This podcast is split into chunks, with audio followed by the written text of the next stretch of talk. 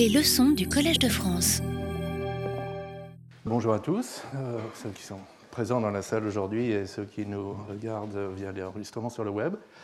Et euh, donc bienvenue à ce sixième cours du cycle Programmer égale démontrer. Et aujourd'hui on va parler de théorèmes gratuits, euh, pas au sens acte gratuit, mais au sens que leur démonstration ne coûte pas cher du tout. Euh, et, un peu plus techniquement donc de la théorie de la paramétricité et euh, d'un outil sémantique puissant qui s'appelle les relations logiques. Mais alors on va commencer par un petit quiz. Euh, donc on est dans le lambda calcul polymorphe et on se demande quels sont des termes qui ont les types suivants et même quels sont tous les termes qui ont les types suivants. Alors on commence par pour tout x, x, et donc je vous aide, euh, on, pense vraiment très fort qu'il n'y a aucun terme de ce type. Parce que sinon, par l'isomorphisme de Curie-Howard, ça voudrait dire que la logique correspondante au lambda calcul polymorphe est incohérente. Euh, toutes, les, démonstrations, pardon, toutes les propositions seraient vraies. Euh, maintenant, pour tout x, x flèche x. Alors on reconnaît le type de l'identité polymorphe, la fonction qui prend un petit x de n'importe quel type et le renvoie. Et si on réfléchit un petit peu, on a l'impression qu'il n'y en a pas vraiment d'autres, des fonctions de ce type. Alors bien sûr, on peut, par exemple appliquer l'identité à l'identité, ce qui va nous redonner l'identité, mais modulo calcul, c'est toujours la même fonction, l'identité. Et puis pourquoi, pourquoi il n'y en a pas d'autres? Ben, euh, on, se dit que comment renvoyer une valeur de, type x, d'un type inconnu? Ben, La seule valeur de ce type x qu'on a sous la main, c'est celle qu'on a reçue en argument. Et on n'a pas vraiment de moyen de tirer de notre chapeau une autre valeur. Donc on a l'impression qu'il n'y a que l'identité. Maintenant, euh, pour tout x, x flèche int, ou n'importe quel type de base. Donc là, bien sûr, il y a des fonctions constantes qui ont ce type, fonctions qui envoient toujours 0, toujours 1, toujours 2. Et euh, là aussi, on se dit qu'il n'y en a pas d'autres, parce que euh, la fonction, d'une certaine manière, elle ne peut rien faire avec son argument x. Elle ne peut pas tester, par exemple, est-ce que x euh, euh, vaut 3 ou est-ce que x est le booléen true, euh, parce que le type l'interdit. C'est un type inconnu, ce grand x. Et donc, la fonction ne pouvant pas tester son argument, elle est forcément constante.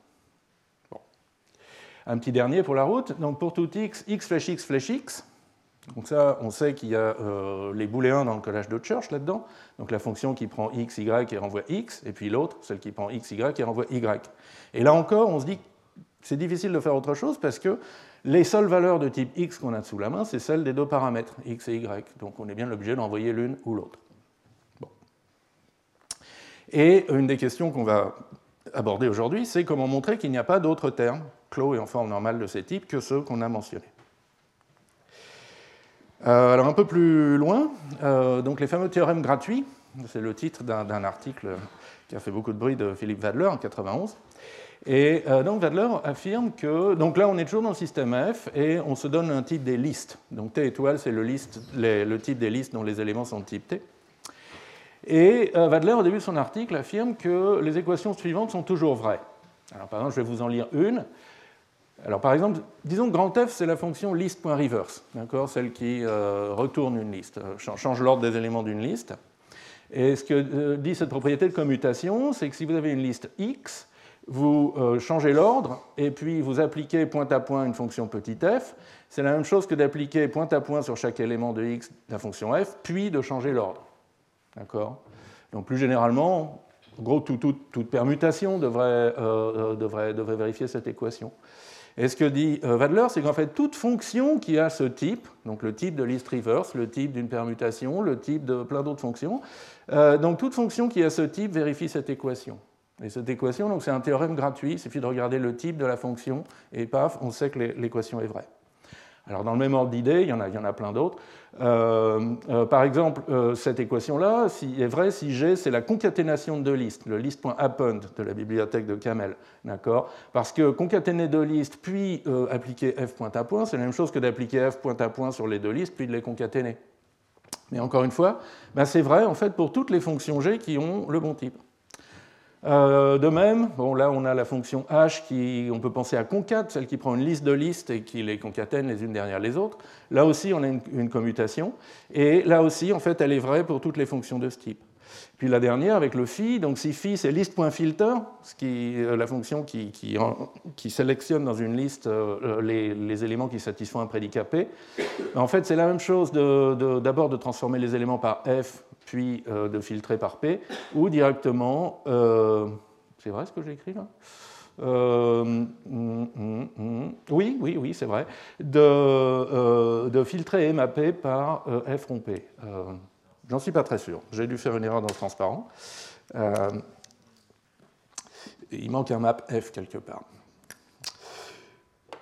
Et donc, plus généralement, on peut montrer ces équations à la main pour une fonction particulière, f égale rev, ou g égale append, ou h égale concat. Et la question, c'est comment on les montre pour toutes les fonctions qui ont ces types. Alors, encore une autre motivation qui peut sembler euh, éloignée, mais qui en fait est reliée. c'est une petite fable euh, due à John Reynolds. Euh, donc, il imagine une université où, donc, en licence, il y a tellement d'étudiants pour le cours d'analyse complexe qu'il faut les couper en deux groupes d'élèves, deux classes, avec deux enseignants différents. Et donc au premier cours, le professeur Descartes euh, dit qu'un nombre complexe, c'est un couple de deux euh, nombres réels, deux coordonnées dans le plan, de représentation cartésienne, et il définit euh, les fonctions de base sur les complexes, l'injection de R dans C, le I, l'addition, la multiplication, l'inverse, le conjugué, le, modulo, le module. Pardon. Et puis, euh, dans la salle d'à côté, le professeur Bessel dit qu'un nombre complexe, c'est euh, un, réel positif euh, ou nul et un réel, donc une distance et un angle, une représentation polaire, et il définit les mêmes opérations. Et puis au cours d'après, il y, a une erreur, l'affichage des salles, et en fait les deux groupes d'élèves sont intervertis. Et pourtant, euh, le cours se déroule parfaitement, donc ni Descartes ni Bessel ne commettent d'erreurs mathématiques, alors même que les élèves les jugent sur les définitions qu'a introduit l'autre. Alors pourquoi ça marche? Euh, Qu'est-ce qui empêche Descartes et Bessel de se tromper? C'est qu'à partir de deuxième cours, ils traitent les nombres complexes comme ce que nous, informaticiens, on appelle un type abstrait.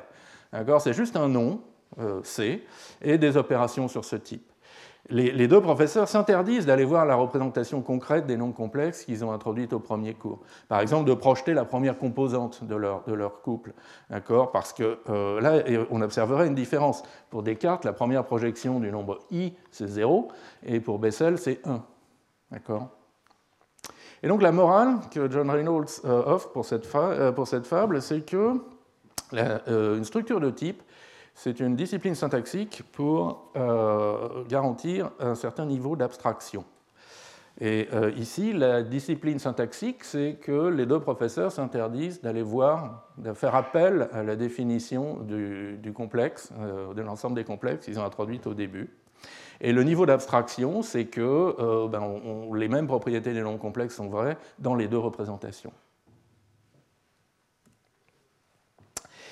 Et alors le lien entre les deux, donc abstraction de type et puis polymorphisme à la manière de système F, c'est, comme l'avait observé Reynolds précédemment en 1974, un moyen d'exprimer ce que c'est qu'un type abstrait, c'est de rendre ses utilisateurs polymorphes en euh, le nom de ce type.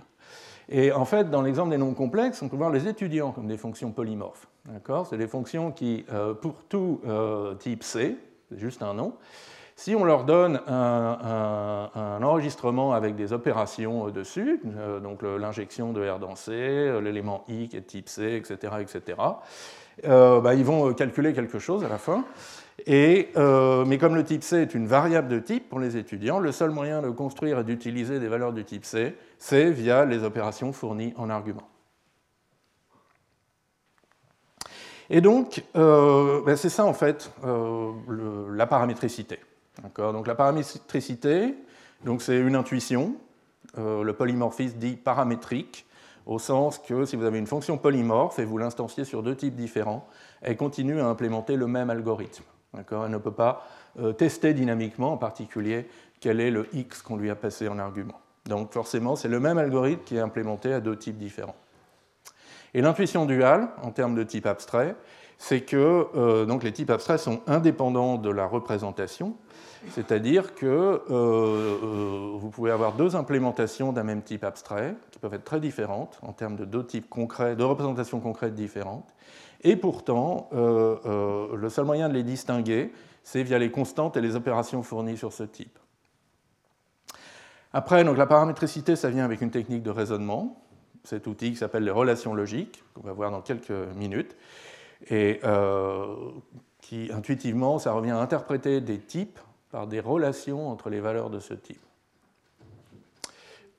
Et enfin, diverses applications, donc les fameux théorèmes gratuits, qui sont vrais pour toutes les fonctions qui ont un certain type. Certains résultats de non-habitation, ou le fait que des types sont vides, comme pour tout x, x, il n'y a pas de valeur de ce type, le type n'est pas habité. Euh, on peut s'aider de ça pour construire des isomorphismes, par exemple entre les collages fonctionnels et des types algébriques. Et il y a encore plein d'autres applications euh, qu'on va essayer de, voir aujourd'hui. Mais commençons donc par les relations logiques, cet outil sémantique. Euh, alors, le, terme, la notion, été introduite par Gordon Plotkin en 73, puis affiné en 80. Donc, Plotkin cherche à caractériser quelles fonctions sont définissables dans le lambda calcul pur ou le lambda calcul simplement typé, auquel on ajoute éventuellement des constantes. Par exemple, donc on se met dans le cas simplement typé, on se donne un type de base, petit o, qu'on peut penser comme étant les booléens, et puis on va l'interpréter dans une sémantique dénotationnelle par un ensemble grand O à deux éléments, VF, vrai, faux.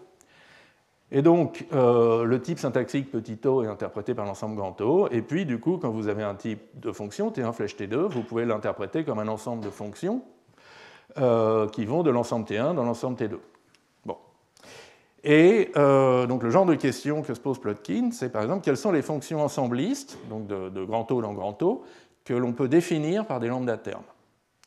Et par exemple, si on n'ajoute pas de constante dans le lambda terme, on peut définir l'identité que lambda x, x, ça vous donne la, fonction qui a v associe v et f associe f, mais rien d'autre. En revanche, si vous ajoutez des constantes, v et f, dans la syntaxe du langage, alors on peut, à nouveau, on peut en plus définir des fonctions constantes, qui envoient toujours v ou toujours f, mais on ne peut toujours pas définir la négation. Donc voilà le genre de résultat qu'il veut prouver. Et pour ça, euh, euh, son idée, c'est d'étudier, enfin pardon, c'est d'exploiter le fait que les fonctions qui sont définissables par un lambda terme satisfont toutes certaines relations. Des relations qui sont compatibles avec l'abstraction et l'application de fonctions, et que Plotkin appelle des relations logiques. Et alors la définition formelle, donc une relation logique à n arguments, c'est en fait une famille de relations indexées par un type. Donc chaque relation euh, mais euh, porte sur n euh, éléments de, type T, enfin de l'interprétation du type T. Et la propriété donc, qui caractérise les relations logiques, c'est que pour un type flèche, T flèche S, vos fonctions F1 et Fn sont reliées si et seulement si, quand vous les appliquez à des arguments x1, xn qui sont reliés au type T, vous obtenez des résultats F1, x1, Fn, xn qui sont reliés au type S.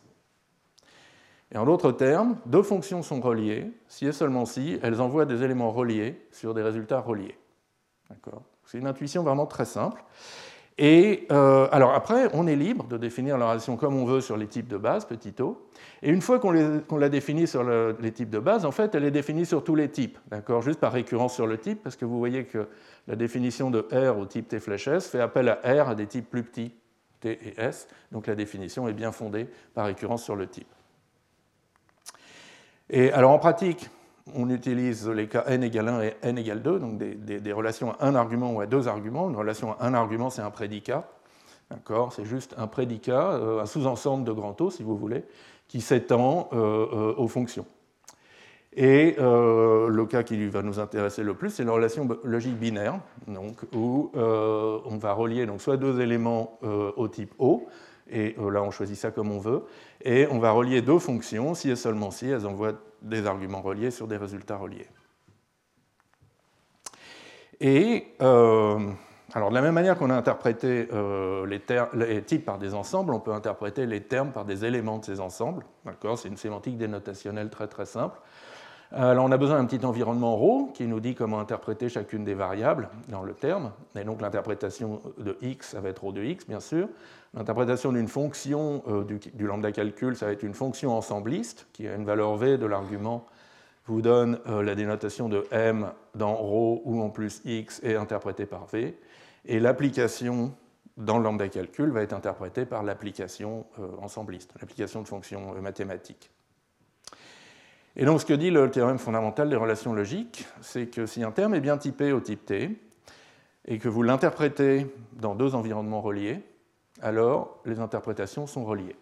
Donc deux environnements reliés, c'est ρ1, ρ2, tels que ρ1 de x, ρ2 de x sont en relation au type gamma de x, et euh, euh, gamma étant les hypothèses de typage. Et donc, on a que les deux interprétations de m dans ρ1 et dans ρ2 sont reliées au type T. Et alors un corollaire, qui est très utile en pratique mais qui a l'air presque tautologique, c'est que si votre, type est clos, donc du coup il n'a même pas besoin d'un environnement pour être interprété, si votre type est clos et de type T, alors sa, dénotation est reliée à elle-même au type T. Alors ça a l'air d'être une manière compliquée de dire qu'un terme est égal à lui-même, mais en fait non. Euh, parce que par exemple, euh, imaginez qu'on a une fonction f de O dans O euh, définissable, donc qui est, la dénotation d'un terme m. Et donc, une telle fonction, elle doit être reliée à elle-même au type O flèche O. D'accord? Et ça, ce que ça veut dire, ça veut dire que euh, euh, pour tout x1, x2 qui sont reliés au type O, elle doit produire des résultats qui sont reliés au type O. Et ça, c'est très intéressant parce que maintenant, on peut jouer sur euh, qu'est-ce qui est relié à quoi au type O pour montrer les résultats de définissabilité ou de non-définissabilité de tout à l'heure. Par exemple, on va, prendre, on va dire qu'au type O, V est relié à F et rien d'autre. Et du coup, ça montre que la fonction constante f de x égale v ne peut pas être définie, puisque euh, x1, x2, donc on prend x1 égale v, x2 égale f. Donc c'est bien dans R de O. Maintenant, on calcule f de v, f de f. Là, c'est v, v, et ça n'est pas dans l'interprétation de O. Donc ça contredit ce théorème. Le même, la fonction constante f de x égale grand F ne peut pas être définie, puisque le couple f, f n'est pas dans l'interprétation de O. Et la négation ne peut pas être définie non plus, puisqu'elle envoie V F sur F et V, qui n'est pas dans l'interprétation de O. Donc voilà le, genre de, résultat euh, que Plotkin obtient avec euh, cette notion de relation logique. Euh, alors après, donc, il y a eu quelques variantes, particulier Richard Statman, qui a reformulé tout ça sans référence à un modèle ensembliste, juste en lambda calcul. Euh, donc on peut voir les relations comme des relations entre, pardon, entre, lambda, entre lambda terme, modulo bêta équivalence, et encore une fois, au, type de base, on l'a définit comme on veut, au type flèche, on les définit en disant que si on a n arguments reliés, alors leurs applications, mais cette fois-là juste des applications du lambda calcul, sont reliées. Et en fait, ce nom de théorème fondamental des relations logiques euh, euh, vient de Statman. Et alors il y a un lien avec la normalisation forte c'est-à-dire euh, démontrer que tous les termes bien typés terminent forcément. Il n'y a pas de séquence infinie de réduction depuis un terme bien typé. Et donc la remarque de Statman dans son article, c'est que en fait, une des démonstrations classiques de normalisation forte pour le lambda calcul simplement typé, celle de Tate en 67, est un cas particulier de relation logique unaire, donc de prédicat logique. Donc l'approche euh, introduite par Tate, c'est euh, de définir euh, pour chaque type T un ensemble RED de T de termes, ce qu'il appelle les termes réductibles. Mais c'est juste euh, donc une récurrence sur le type T. Et donc au type de base, c'est un ensemble de termes M, on peut dire même un ensemble de termes M qui a le type O, qui sont fortement normalisables. Puis après, on veut, pour les types de fonctions, ce n'est pas suffisant de dire qu'un terme de type fonction est, fortement normalisant, parce qu'on veut aussi dire que, et, quand on l'applique à quelque chose, ça va euh, terminer aussi. Et donc, euh, euh, donc les termes réductibles de type t flèche s sont des fonctions m, telles que pour tout argument réductible de t, l'application mn est réductible de s. Donc c'est un peu l'idée d'une fonction qui, quand on lui donne un argument qui termine, termine. Et euh, donc on démontre euh, ensuite deux choses, que si M est clos de type T, alors M appartient à l'ensemble RED de T, et que euh, tous les M appartenant à un RED de T sont fortement normalisables. D'accord? C'est QFD. Et la remarque de Statman, c'est juste que RED est une relation logique. C'est exactement l'équation en fait, des, relations logiques unaires. Et donc, la partie petit 1 en fait, découle du théorème fondamental des relations logiques. Il n'y a même pas besoin de le démontrer spécifiquement. Alors, l'étape d'après, c'est euh, John Reynolds, donc c'est un article de 83 qui commence par la fable des deux, professeurs, euh, Descartes et Bessel. Euh, et, donc Reynolds observe qu'avec des relations logiques, on peut raisonner sur un type abstrait et ses multiples implémentations. Un type abstrait qui a deux implémentations différentes, comme les complexes. il faut simplement permettre à un même nom de type abstrait d'être interprété par deux ensembles différents. Et donc, euh, donc là, c'est ce que j'ai noté avec des indices 1 et 2. Donc pour chaque type, on va lui donner deux interprétations différentes. Alors, le type R des réels, disons, on va l'interpréter par l'ensemble grand R des réels dans les deux cas, mais pour le nom C des complexes, on va l'interpréter dans un cas par des nombres euh, complexes cartésiens, donc un, des paires produit de, réels, et dans l'autre cas par euh, une représentation polaire, donc R plus croix R. Et puis ça s'étend au type de fonction comme d'habitude. Et du coup, on peut toujours dire qu'une relation logique binaire, c'est une famille euh, de relations RT, mais cette fois-là qui, qui met en relation des éléments de l'interprétation 1 de T avec l'interprétation 2 de T. D'accord?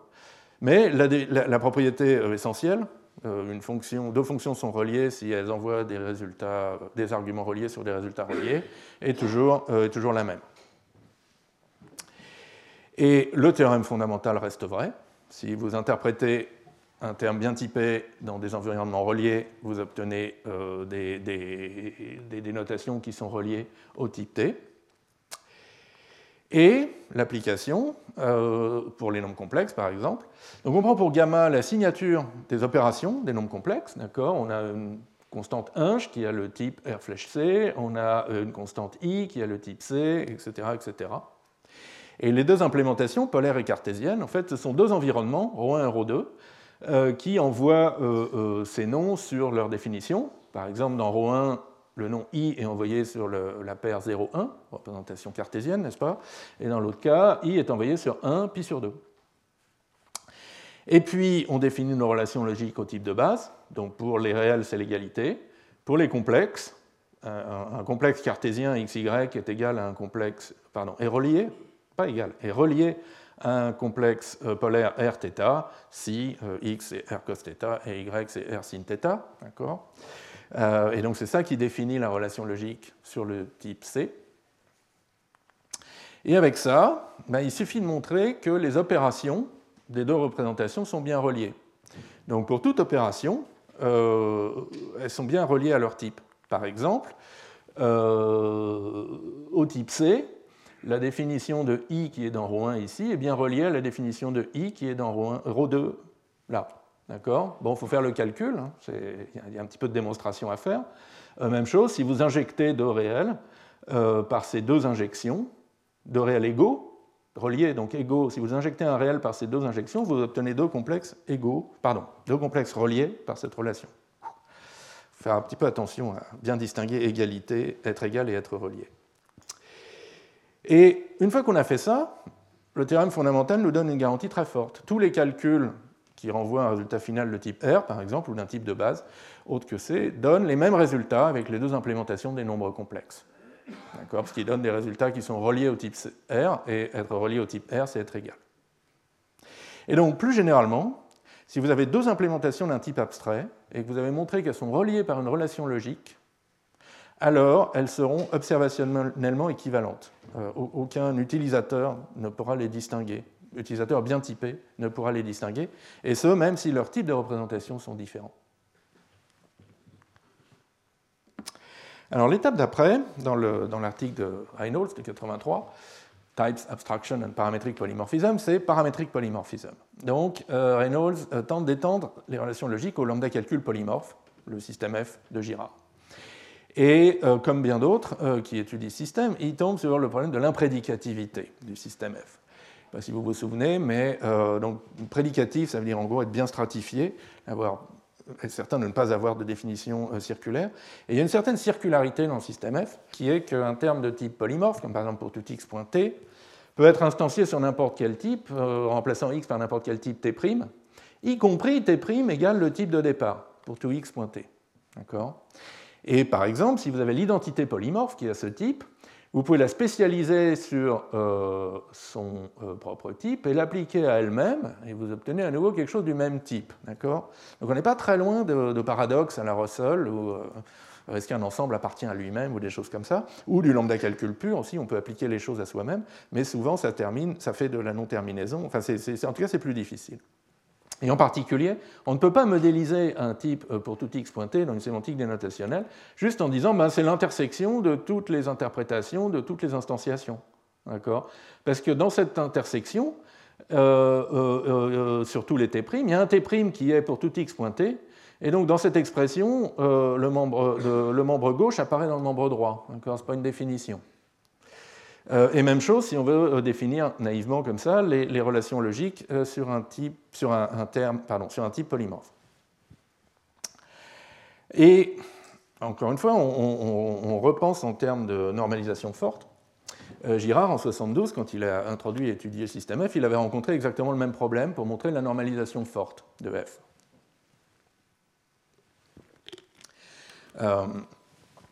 une extension naïve de la méthode de réductibilité Là aussi, ça donne une définition circulaire de ce que c'est que euh, l'ensemble des termes réductibles de type pour tout x pointé. D'accord? Ce n'est pas l'ensemble des termes réductibles euh, pour toutes les instantiations de t.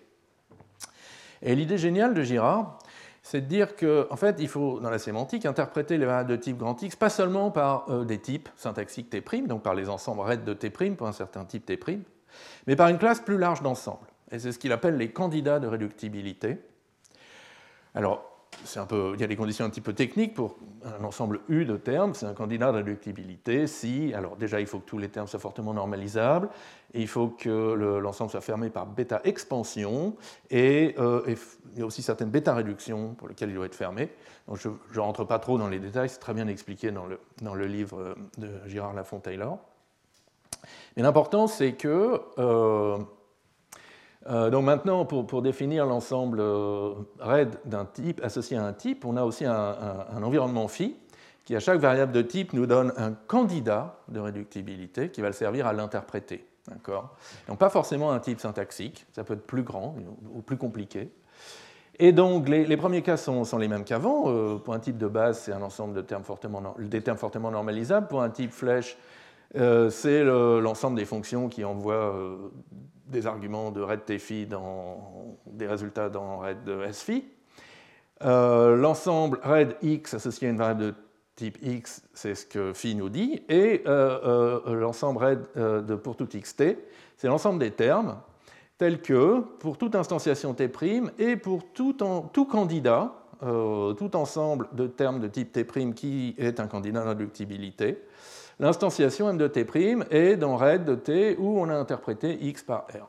Donc, d'une certaine manière, on se met à, quantifier sur un ensemble beaucoup plus grand d'interprétations possibles de x, mais du coup, la définition n'est plus circulaire. Vous pouvez vérifier qu'elle est parfaitement bien fondée par euh, récurrence sur la structure du type. Et, euh, et, on a toutes les bonnes propriétés. Donc si un ensemble M est, réductible, alors M est fortement normalisable. Euh, les raids de T et de phi sont des candidats de réductibilité, et euh, pour un, si terme M clos un type T, alors M est euh, dans l'ensemble raid de T et de phi pour tout phi. voilà. Donc, ça, c'était l'astuce de Girard pour contourner ce problème d'imprédicativité dans dans le cas de la normalisation. Et la même idée s'applique pour les relations logiques. Donc là aussi, on veut interpréter les variables de type X par des relations euh, sémantiques qui vont être prises dans un ensemble beaucoup plus grand que juste les relations syntaxiques, les euh, R de T où T est un type. Et donc là aussi, ben, on se donne un phi euh, supplémentaire, un, paramètre phi supplémentaire, qui à chaque type, variable de type, va nous dire comment on l'interprète, par quelle relation il est interprété. Vous le voyez ici. Et pour un type polymorphe, eh bien, on va dire que x1 et x2 sont reliés à ce type polymorphe si, euh, ben, pour toute interprétation U de X, euh, X1 et X2 sont reliés au type T. Donc ça, c'est l'intuition, et elle est, correcte, modulo qu'on a encore besoin d'un modèle pour les types et les termes du système F, et on doit aussi déterminer cet ensemble U des relations sémantiques, un peu l'équivalent des candidats de réductibilité de Girard, euh, de manière un peu plus générale.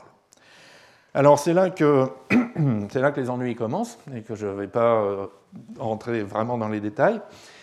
Euh, parce que on peut penser à un modèle ensembliste euh, un peu naïf pour le système F, comme on l'a fait pour le lambda calcul simplement typé, mais c'est impossible, y a, pour des raisons de cardinalité. On, tombe sur des équations entre ensembles qui n'ont clairement pas le même cardinal.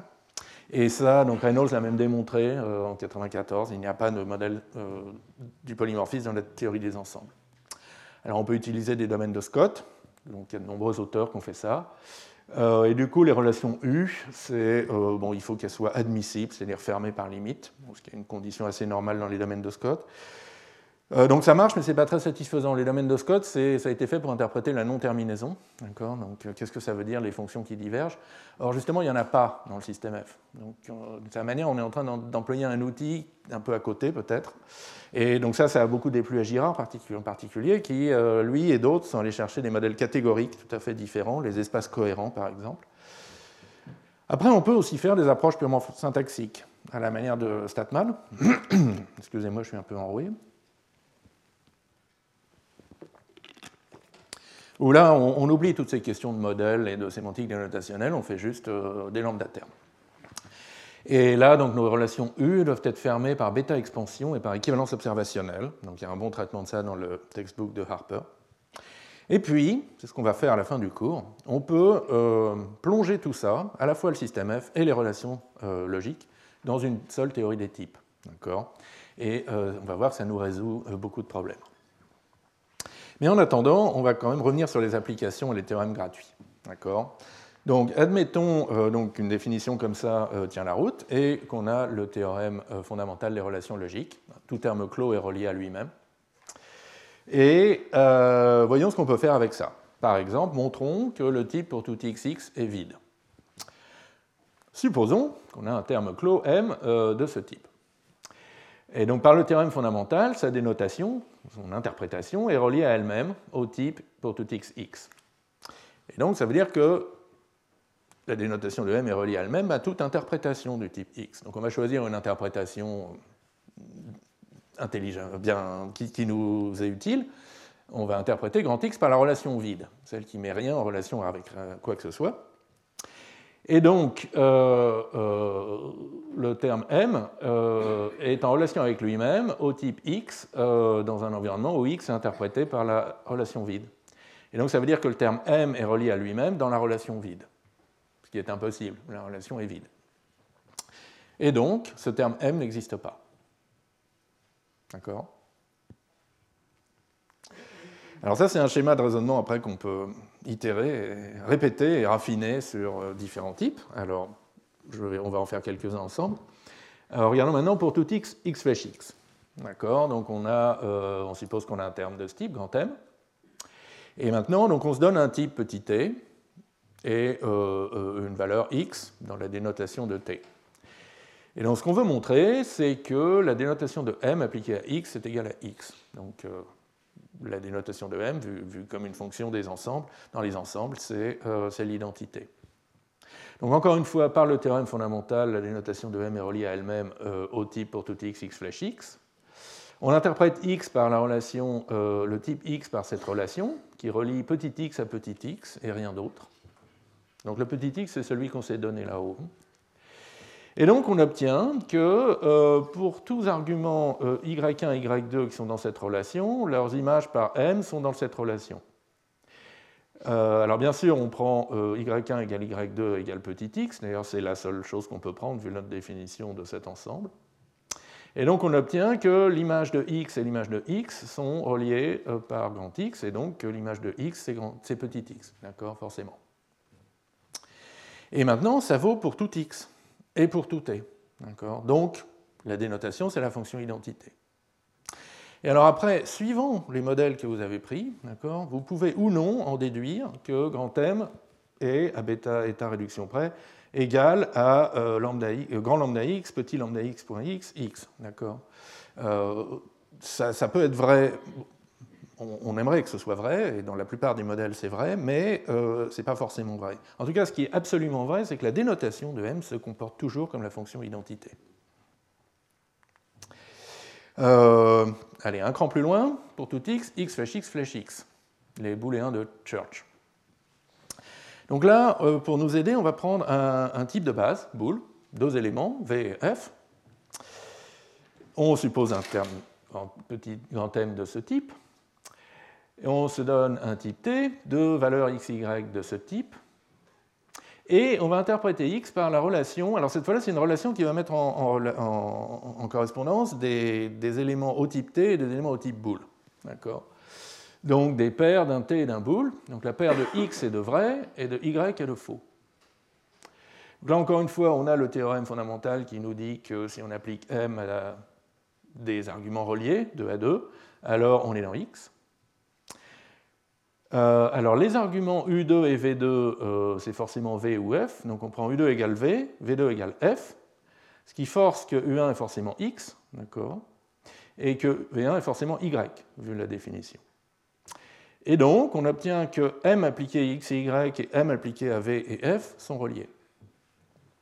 Mais ça, il n'y a que deux possibilités.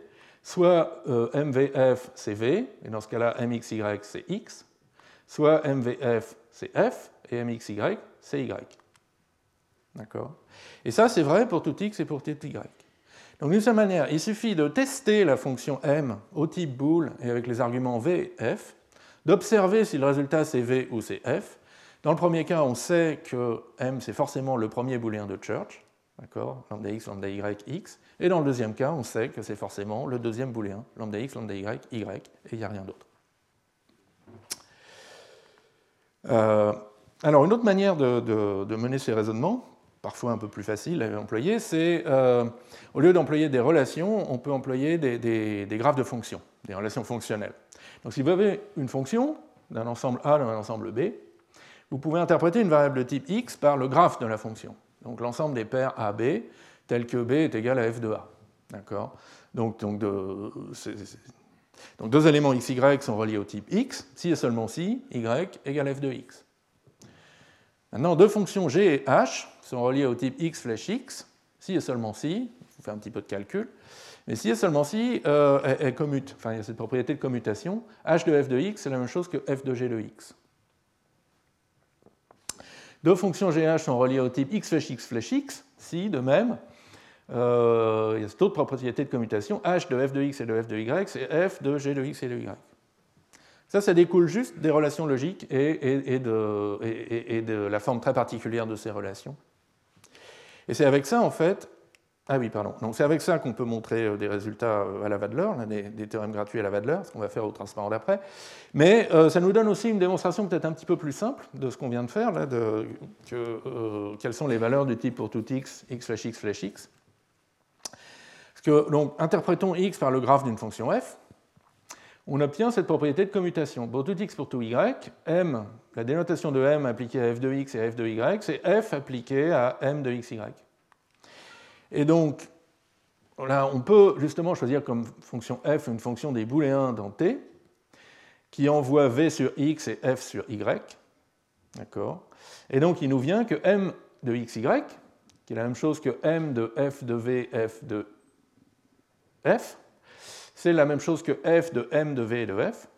Et donc, c'est soit x si mvf c'est v, soit y si mvf c'est f. Donc, on retrouve ce qu'on a vu tout à l'heure de manière peut-être un petit peu plus intuitive. Et euh, alors, pour faire des théorèmes gratuits à la Wadler, on a besoin d'étendre euh, les relations logiques sur des types de données, par exemple les produits, les sommes et les listes. Bon, Ce n'est pas très compliqué hein, de deux couples sont reliés au type T croix S si leurs premières composantes sont reliées au type T, leurs deuxièmes composantes au type S. Deux listes sont reliées euh, euh, au type euh, liste de T, T étoile, si elles ont la même longueur et leurs éléments sont deux à deux reliés au type T. D'accord Et du coup, les théorèmes gratuits de Wadler sur les listes se déduisent facilement du théorème fondamental et des relations fonctionnelles. Euh, parce que par exemple, euh, celle-ci, d'accord, euh, en fait, on observe simplement que si x est interprété par la relation fonctionnelle f, alors la relation au type x étoile, liste de x, en fait, c'est la relation fonctionnelle associée à map de f, la fonction qui, associe, qui applique f point à point sur une liste. Et donc, donc, là, on retrouve exactement cette propriété de commutation. Donc f commute avec, grand F commute avec map de petit f. Euh, et, même chose pour les autres, euh, pour les, autres exemples. Et euh, allez, un petit dernier pour la route, parce que celui-là est un peu plus difficile, et en particulier, je ne sais pas le faire juste avec des relations euh, fonctionnelles. Euh, donc ça, c'est le type, si vous vous souvenez, des, des entiers naturels de Church. Donc c'est ce que vous obtenez quand vous codez le type des naturels de booléen, de Peano, 0 au successeur, dans le système F. donc c'est pour tout x, x flèche, x flèche x, flèche x. Donc moralement, ça, ça correspond au cas de base 0, et ça, ça correspond au cas récursif successeur.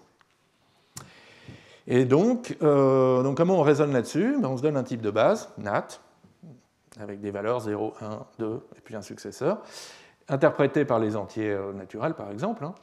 Et euh, donc on se donne un type t, une fonction f de t dans t, un élément a de t.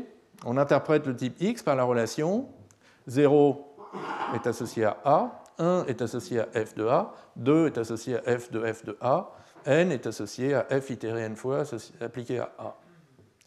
Alors cette interprétation elle est intéressante parce que la fonction successeur et la fonction f sont reliées au type x flèche x. Parce que si vous avez n et x dans cet ensemble, n est de la forme f, x est de la forme f puissance n de a, et donc successeur de n f de x c'est n plus 1 f puissance n plus 1 de a, et c'est bien dans l'ensemble à nouveau. D'accord? Et donc, par le théorème fondamental des relations logiques, m de 0 est le successeur, qui est juste un calcul au type nat, et m de a et de f, qui est un calcul au type t, sont reliés et euh, sont dans cet ensemble x bar. Et donc, m appliqué à a et à f, c'est toujours f puissance n de a. Et, euh, le n, le nombre de fois qu'on itère f, est déterminé entièrement par l'application de m à 0 et à suc. D'accord? Donc là encore, on applique la fonction sur les naturels à 0 et à suc, ça nous renvoie à un naturel n, et maintenant on sait que m est dénotationnellement égal au nème entier de Church. Alors en fait, ça c'est un cas particulier d'un résultat plus général, qui est que, euh, donc si vous vous souvenez, euh, on a vu comment tout type inductif, pas juste les entiers naturels, peut se coder dans le système F sous forme de fonctions polymorphes qui représente en fait l'éliminateur, le, principe de, raisonnement par cas et de récursion. Et donc, dans l'exemple précédent, on a montré que le codage fonctionnel des antinaturels est bien isomorphe aux antinaturels. Toutes les valeurs du type euh, codage fonctionnel des antinaturels sont bien l'image d'un entier par le codage. Et en fait, ce résultat s'étend au codage fonctionnel de tous les types inductifs. Alors, la démonstration générale est un peu abstraite, donc je ne vais pas vous la montrer. Euh, mais par exemple, vous pouvez essayer de montrer que ce type, pour tout x a flèche b flèche x, pour, flèche x, pour a et b donnés, est isomorphe au produit a croix b. Euh, je sais pas si... Je suis un petit peu en retard, mais je vais quand même vous montrer ça rapidement. Euh, donc c'est un résultat assez, étonnant aussi sur la syntaxe abstraite d'ordre supérieur. C'est quelque chose que j'ai déjà mentionné, mais que j'ai jamais eu l'occasion de vraiment expliquer, donc je vais prendre quelques minutes de plus pour le faire. Euh, maintenant, pour représenter dans, un programme, un, compilateur, un vérificateur de type, un assistant à la preuve, pour représenter des termes qui contiennent des variables et des lieurs, donc des x et puis des pour tout x, des lambda x. Essentiellement deux choix. Le premier, syntaxe abstraite du premier ordre, où on représente les variables explicitement. Et puis la syntaxe abstraite d'ordre supérieur, Higher Order Abstract Syntax, HOAS, où on utilise en fait le lambda du langage hôte, le fait que le langage hôte a des fonctions comme valeur de première classe, pour coder les variables et les lieurs. Alors un exemple va clarifier ça, j'espère. Donc euh, si vous avez juste le lambda calcul pur, vous vous souvenez, il y a des variables, des lambdas et des applications. Un codage au premier ordre va avoir trois constructeurs, variables, lambda, application. Et euh, euh, par exemple, ça c'est une représentation avec des indices de Debrun, donc on utilise des entiers pour représenter les variables. Mais l'important, c'est qu'il y a trois cas, dont un pour les variables. Avec une représentation en HOS, à l'ordre supérieur, l'application, c'est toujours 2 lambda, mais le lambda, en fait, ça prend une fonction, fonction camel, par exemple, des lambdas dans les lambdas. Et c'est ça, en fait, qui représente à la fois les variables et l'effet de substituer la variable dans le corps de la fonction, pour faire simple. Alors, ça pose des problèmes. Dans un langage comme OCaml, il y a beaucoup d'expressions de type lame qui ne représentent pas un lambda À cause de, parce que dans ce type lame, flèche lame, vous avez vraiment plein, plein, plein de fonctions. Par exemple, ici, vous pourriez dire, ben, je prends deux variables x et y, puis je regarde la tête de x. Si x est un lambda, une lambda abstraction, j'envoie x, et si c'est une application, j'envoie y. Donc ça, c'est un espèce de terme qui ressemble à un booléen de Church, mais qui n'est pas un booléen de Church, qui est justement euh, pas paramétrique, pas, comme on veut. Et donc, la grande question pour utiliser HOS, c'est comment on élimine euh, ces, termes dits exotiques, euh, qui ne représentent pas des vrais lambda termes. Et une conjecture de 2008, Washburn et Weyrich, c'est que si on prend un codage fonctionnel de ce type algébrique, alors c'est même pas un type inductif hein, à cause de l'occurrence négative, si on prend un codage fonctionnel de genre système F de ce type inductif, donc qui a ce type, qui est un petit peu compliqué, mais ça c'est le constructeur LAM et ça c'est le constructeur app, eh bien, euh, il ne contient pas de tel terme exotique, parce que justement il est paramétrique en X, et donc d'une certaine manière il ne peut pas tester sur euh, la forme, comme, on est en train de le faire ici, euh, sur la forme qu'a quelque chose. Et, donc ça, ça a été démontré l'année d'après par Atki. Euh, et donc il démontre que ce type est bien isomorphe, alors non pas à, tous les termes euh, euh, algébriques de, cette signature-là, donc à tous les termes en indice de Debrun, mais ce qui est encore mieux, aux termes clos, aux termes qui ont des indices de Debrun, mais pas de variables libres. Et, et c'est un très joli résultat qui, pour être tout à fait honnête, demande euh, des relations logiques un petit peu plus sophistiquées que celles qu'on a vues, donc des relations logiques de Kritke. Mais si, le sujet vous intéresse, je vous, je renvoie à l'article de Hetke qui est très joli. Bien. Et donc, euh, pour finir, euh, la, dernière partie de, ce cours, c'est essayer maintenant de, réexprimer la paramétricité dans une théorie des types. Alors pourquoi ça? Euh, c'est un peu une réponse à la question générale, quelle logique pour parler de paramétricité? Donc jusqu'ici, on l'a fait euh, de manière très traditionnelle, on utilise la logique mathématique usuelle euh, avec des ensembles. Et donc, il nous faut un modèle qui interprète les types et les termes du langage de programmation, système F, dans cette logique, avec des ensembles et tout. Et on a vu que pour système F, ça n'allait pas de soi. Alors il y a une autre possibilité qui est de dire on va développer une logique sur mesure pour raisonner sur les termes du système F et sur leurs relations, et sur leurs relations logiques. Et euh, donc c'est ce qu'ont fait par exemple Abadi et Plotkin dans cet article, Logic for Parametric Polymorphism. Et, euh, et du coup, ben, le théorème fondamental des relations logiques, c'est un axiome de la logique. Et puis quand on prouve que la logique est cohérente, on va démontrer l'axiome, d'une certaine manière.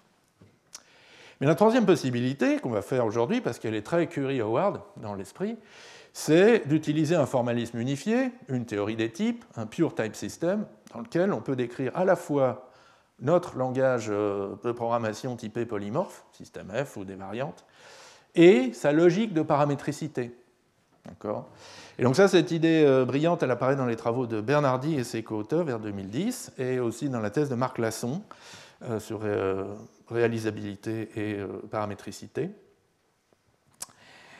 Alors un petit rappel peut-être sur les pure type systems, quelque chose qu'on a vu à la fin du, du, deuxième cours, donc à la fin de la première semaine de cours. Euh, polymorphisme à tous les étages, et j'ai cru comprendre que j'étais allé un peu vite. Euh, donc l'idée d'un pure type system, c'est euh, d'effacer la distinction syntaxique entre termes et types qu'on a dans le système F et ailleurs, parce que c'est un peu compliqué. Donc de dire, on va, on va, mettre, on va plonger tous les termes dans cette grammaire très simple. On a des variables, des lambda abstractions, des applications. On a un, un, outil pour former des types qui est le pi, donc qui forme des types dépendants de fonctions des fonctions de A dans B, sauf que B peut dépendre de la valeur x de type A. Et puis, on a des univers qui vont quand même nous stratifier un peu tout ça et empêcher des, absurdités. Et donc oui, euh, je disais que le pi euh, généralise la flèche. Effectivement, à flèche B, c'est comme un pi où le x euh, n'apparaît pas dans B. Et dans ce cas général, après, on peut jouer justement sur l'ensemble U des univers et les relations entre univers A et R, celles qui nous disent quel univers appartient à quel univers et quel, euh, type, quel type pi on a le droit de former. Et donc, comment est-ce qu'on encode la paramétricité dans un PTS Alors, un petit peu de notation. donc, pour chaque variable x, on va avoir besoin de deux nouvelles variables, x1 et x2, et qui vont notamment nous servir, quand on a un terme a, à en faire deux clones, a1 et a2, donc en remplaçant les variables x libres par x1 ou par x2. Donc ça va être des termes qui ont exactement la même forme, sauf que les variables libres sont un peu différentes, ce qui va nous permettre de leur donner des types différents. Et donc l'intuition du, codage de Bernardi et de ses co-auteurs, c'est que quand vous avez un terme A qui dénote un type, donc un terme A qui est du type un univers U, ça va devenir une relation entre A1 et A2, donc entre les deux clones de, notre type A. Et euh, alors le utile, c'est l'interprétation de la sorte U. Mais euh, vous pouvez vraiment faire ça comme une relation, d'accord? Ça prend deux choses, et puis ça vous renvoie moralement euh, vrai ou faux, une proposition. Et ça va avoir la forme générale d'une relation logique, la compatibilité avec les fonctions, les lambdas et les applications. Et maintenant, que deviennent les termes? A, qui, est de type B, qui est un type, donc qui, est de type U. Donc A, normalement, c'est un terme. Et eh bien, chaque terme va devenir une preuve que la relation B relie A1 et A2 les deux euh, variantes euh, du, terme euh, A. Et donc, la, traduction de A, ça va être un, élément du type traduction de B appliquée à A1 et A2. Et en particulier, donc, quand A et B sont clos, le terme et le type sont clos, A1 et A2, c'est la même chose que A, il n'y a pas de variable libre, donc il n'y a pas de renommage. Et on obtient donc que la traduction de A est un terme de type traduction de B appliqué à A et à A. Et ça, c'est exactement le théorème fondamental des relations logiques. Ce, type, si vous le voyez comme une proposition, d'accord, A est relié à A par la traduction de B. Cette proposition, elle est vraie, parce que ce type, il est habité. On a un terme de preuve. Donc c'est l'idée. Alors après, bon, l'article est un petit peu plus technique, parce que d'abord, il traite les relations NR, donc nous, on a déjà simplifié pour n égale 2. Euh, et puis, ben, bon, il faut, il faut s'habituer à ce que c'est que les, les pi-types, d'accord? Donc, par exemple, pour définir la traduction d'un pi-type, ce n'est pas absolument immédiat, mais on peut s'aider en disant, bon, il y a un cas particulier, c'est les fonctions, donc un pi-type non dépendant, et donc on sait en gros ce qu'on doit exprimer, c'est que les deux fonctions f1 et f2 euh, euh, envoient des arguments qui sont reliés au type A sur des résultats qui sont reliés au type B. L'autre cas particulier, c'est le pourtour du système F, qui est codé ici sous la forme pi, pardon, c'est plutôt pi x de point étoile euh, B. Euh, et, donc là, on sait qu'en gros, il faut dire qu'on peut interpréter x par n'importe quelle relation entre x. du coup, on interprète x par deux types, x1 et x2, qui sont des variables de type, et une relation qu'on va encore appeler x entre x1 et x2, et euh, il faut donc que les instantiations f1, f2 à x1 et à x2 soient reliées. Du coup, on obtient le cas général. C'est à peu près la seule chose qu'on peut écrire, c'est juste pas super intuitif à lire, mais bon. Donc deux fonctions dépendantes avec des types dépendants sont reliées, f1 et f2 sont reliées. Si, quand on les applique à des arguments x1 de type 1, x2 de type AE, et pour lesquels euh, la relation A, x1, x2 est habitée par, x, euh, alors ils sont reliés. Et puis, bah, du coup, on est un peu forcé sur comment on doit traduire les variables par elles-mêmes et comment on doit traduire les univers, presque par des fonctions constantes, pardon, des relations constantes. Non, des fonctions constantes. Et euh, après, bah, la, la, traduction des lambdas et des applications découle assez naturellement. Donc une lambda, ça devient une lambda à trois paramètres un x1 de type A1, ça c'est la première interprétation, un x2 de type A2, c'est la deuxième interprétation, un x qui est une relation, qui, montre que, en fait, x, pardon, qui est une preuve, qui montre que x1 et x2 sont bien en relation, et on obtient un B. Et du coup, quand on applique A à B, ça revient à appliquer l'interprétation de A aux deux arguments B1 et B2, et à euh, la preuve, traduction de B, qui sont reliés. Voilà.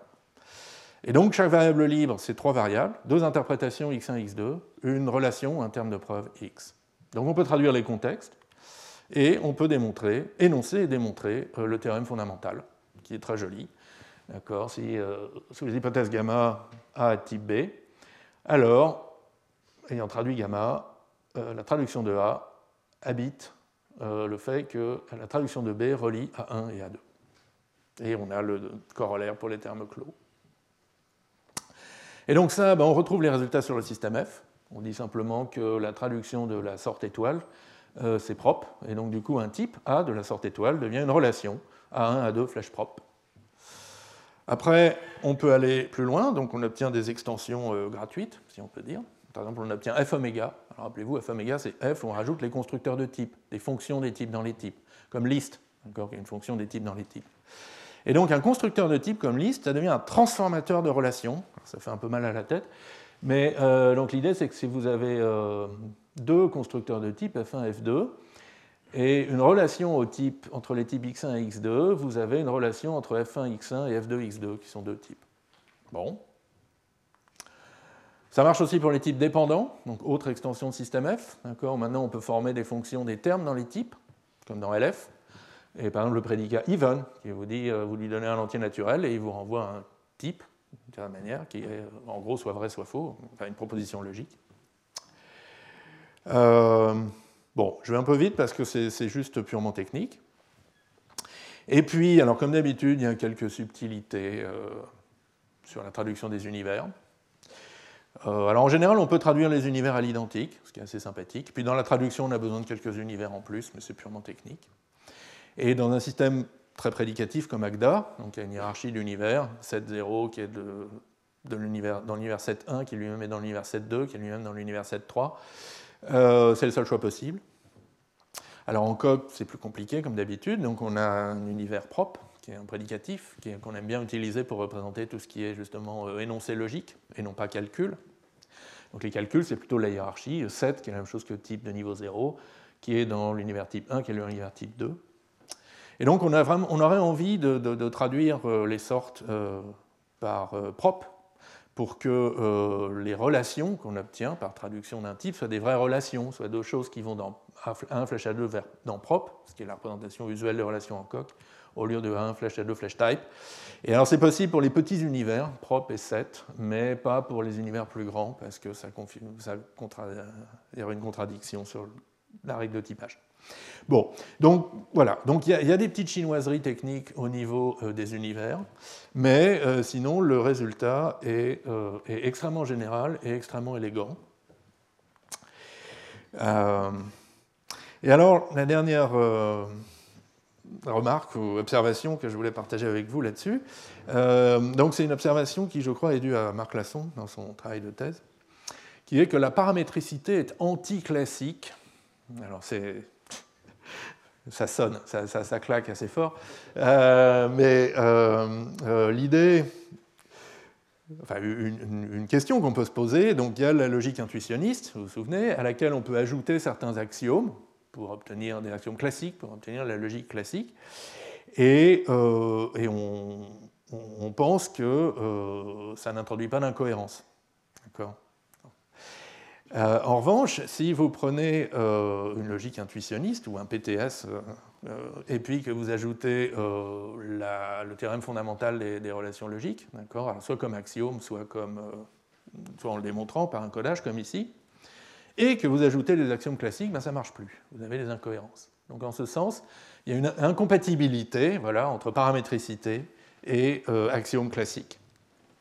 Ou encore en d'autres termes, la logique classique n'est pas vraiment paramétrique. Euh, quelque chose qui. Et alors on peut le voir assez facilement en considérant euh, certaines lois euh, classiques et en regardant les types qui leur correspondent. Par exemple, le tiers exclu, pour tout P, P ou non P, d'accord, c'est le type pour tout X, X plus, somme, disjointe, X flèche bottom, où bottom c'est un type vide, pour tout Y, Y par exemple. Vous avez la loi de Peirce, d'accord, qui est pour tout X et tout Y, X flèche y, flèche x, flèche x. Et puis vous avez l'élimination de la double négation. D'accord? Si non, non, x, alors x. C'est-à-dire si x implique faux, implique faux, alors x. Et donc, bah, supposons qu'il existe un terme euh, A euh, qui a euh, pour type la, relation logique d'un de ces types grand A. C'est un, un, témoin de, de, la relation logique pour grand A. Eh bien, on dérive assez facilement une contradiction. Par exemple, pour l'élimination de la double négation, alors on va interpréter le type X par deux types quelconques et par la relation qui est fausse partout. C'est vraiment une interprétation très simple. Donc, euh, euh, si vous avez maintenant deux fonctions f1 et f2 qui, ont ce type-là, euh, bah, évidemment, quand vous les appliquez à x1 et x2, la relation est fausse, elle est fausse partout. En revanche, x1 et x2 sont bien reliés à ce, à ce type. Parce qu'en fait, à ce type, n'importe quoi est relié avec n'importe quoi que grand X soit vide ou non. Et ça, ça c'est vraiment étrange. mais bon, vous, vous, tapez ça en coq, vous faites auto, et coq dit d'accord. Donc, euh, donc vraiment, ce, type, de, la double négation de x euh, est très étrange en fait. Il est, toujours habité. Euh. Et non, pardon. soit il est habité ou il n'est pas habité, mais quand il est habité, il est habité par des choses qui sont toutes reliées. Et donc, ben, ben donc c'est pas possible, d'accord euh, euh, Cette relation entre F1 et F2 est, fausse, ce qui contredit, le théorème fondamental des relations logiques. Donc, il n'y a pas de terme euh, du type grand A qui est ici. Et on peut faire la même chose pour tous les autres axiomes classiques. Voilà, donc ben, il est temps que je conclue. Et en fait, ça va être une conclusion extrêmement ouverte parce que aujourd'hui on a juste vu les principes de base de la paramétricité, mais c'est un domaine de recherche encore très actif. Vous allez dans des congrès comme Popol en langage de programmation ou Olix en logique pour l'informatique, et vous avez à peu près chaque année au moins un article qui dit paramétricité ceci, paramétricité cela. Et, c'est assez incroyable en fait à quel point cette intuition c'est simple, euh, euh, euh, peut, s'appliquer dans, plein de... et s'étendre. Alors quelques extensions, euh, plus ou moins récentes. Euh, jusqu'ici, donc, on a travaillé avec des langages fortement normalisants, euh, de calcul simplement typé, système F, F etc., PTS. Et en fait, si vous avez par exemple la récursion générale ou d'autres formes de non-terminaison, la théorie s'applique encore. Simplement, les théorèmes gratuits sont plus faibles. Parce que, par exemple, bottom, donc un calcul qui ne termine pas, appartient à tous les types. Et donc, bah oui, pour tout xx est habité. Maintenant, il y a une valeur dedans, enfin, pardon, une valeur, un programme de ce type, et ainsi de suite. Et euh, il y a un joli article de Pitts, notamment, qui, étudie ça, euh, en gros, sur PCF avec euh, des types polymorphes. Alors après, rappelez-vous, ce qui fait marcher les relations logiques, c'est qu'on peut les définir par récurrence sur le type. une relation au type T est toujours définie par les relations à des types plus petits. Alors malheureusement, il y a des cas où ça casse. Par exemple, si vous avez des types récursifs généraux, mais aussi si vous avez des, références, des états mutables, et que dans les références, vous pouvez mettre des fonctions. Et là, il se passe des choses très étranges. Et euh, essentiellement, il devient impossible de fonder la, famille de relations RT par récurrence sur le type T. Mais euh, il faut juste tenir bon et trouver d'autres principes de bonne fondaison, de bonne fondation, comme le step indexing, le comptage de pas, dont on parlera euh, à la rentrée, dans le cours du 9 janvier. Alors après, qu'est-ce qui se passe quand on ajoute euh, un peu de typage dynamique? Euh, Alors c'est contrasté. Si dans votre langage, vous avez un test dynamique de type, instance of de Java par exemple, est-ce que telle valeur est de tel type? Vous pouvez casser la paramétricité. Par exemple, si vous pouvez écrire, je sais pas, dans un langage comme Camel, euh, lambda x, if x est instance of nat, donc appartient au type nat, alors j'envoie 1, sinon j'envoie 0. Ben, ça vous donne une fonction de type pour tout x, x flèche nat, qui n'est pas constante, qui n'est pas paramétrique. Et donc toute la théorie est cassée. En revanche, il y a des formes un peu moins euh, horribles de typage dynamique, comme le typage graduel, qui en fait préservent une partie des propriétés de paramétricité. Donc ça, ça a été pas mal étudié, euh, notamment par euh, Amal Ahmed et ses co-auteurs. Et, et, ça aussi, c'est un papier qui regarde autre chose. Si vous avez le instance of, mais que vous ça c'est le poison, et vous avez l'antidote qui est une espèce de génération dynamique d'identité de type, eh bien vous pouvez préserver des propriétés euh, d'abstraction et des propriétés euh, de paramétricité.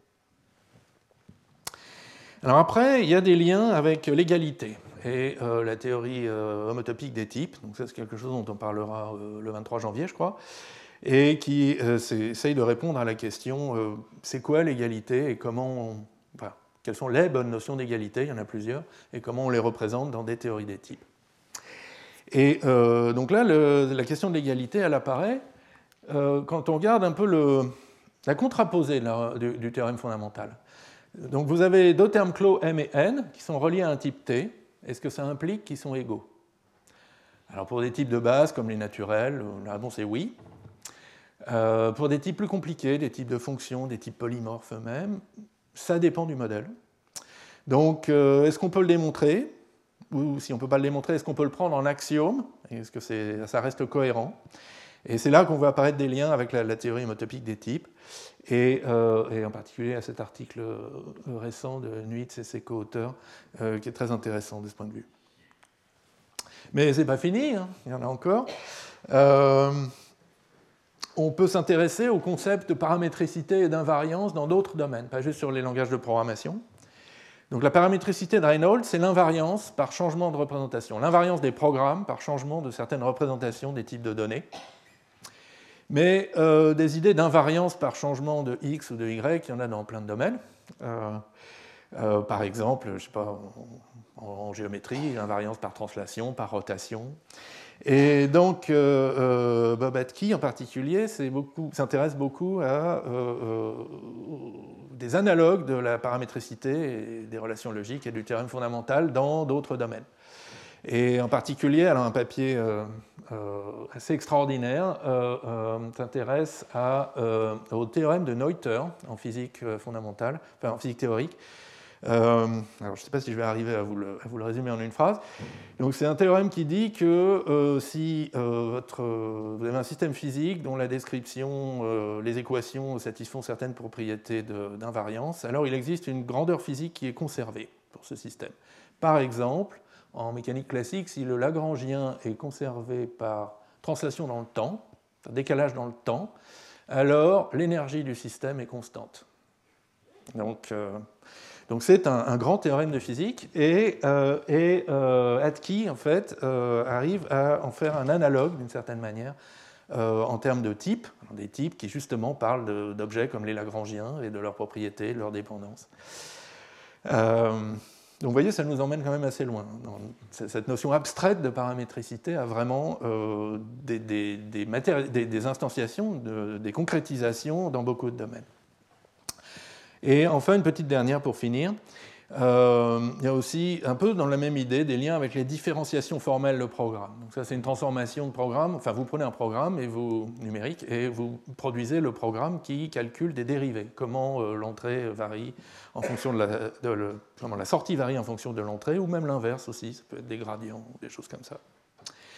Et en fait, c'est une question comment les programmes réagissent à un petit changement des valeurs d'entrée. Et en clignant bien des yeux, en plissant bien des yeux, on arrive à voir que c'est un peu la même chose que comment les programmes réagissent à un changement de représentation des données, qui est quelque chose où la théorie de la paramétricité s'applique. Voilà, donc euh, on, va, on va arrêter là. Je vous remercie. Retrouvez tous les contenus du Collège de France sur www.colège-2-france.fr.